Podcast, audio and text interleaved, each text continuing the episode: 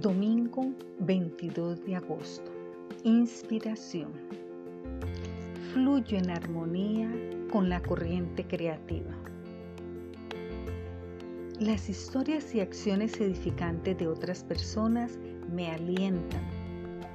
Hoy soy inspirado por la vida de Charles Fillmore, un hombre de negocios que transformó su vida cuando su esposa sanó de una enfermedad grave.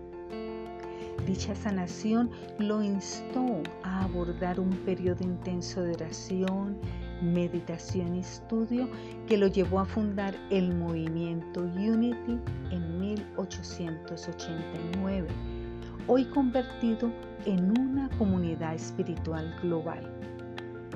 Al ponderar acerca de esa historia, encuentro inspiración en los sentimientos de asombro y maravilla, de amor y frustración.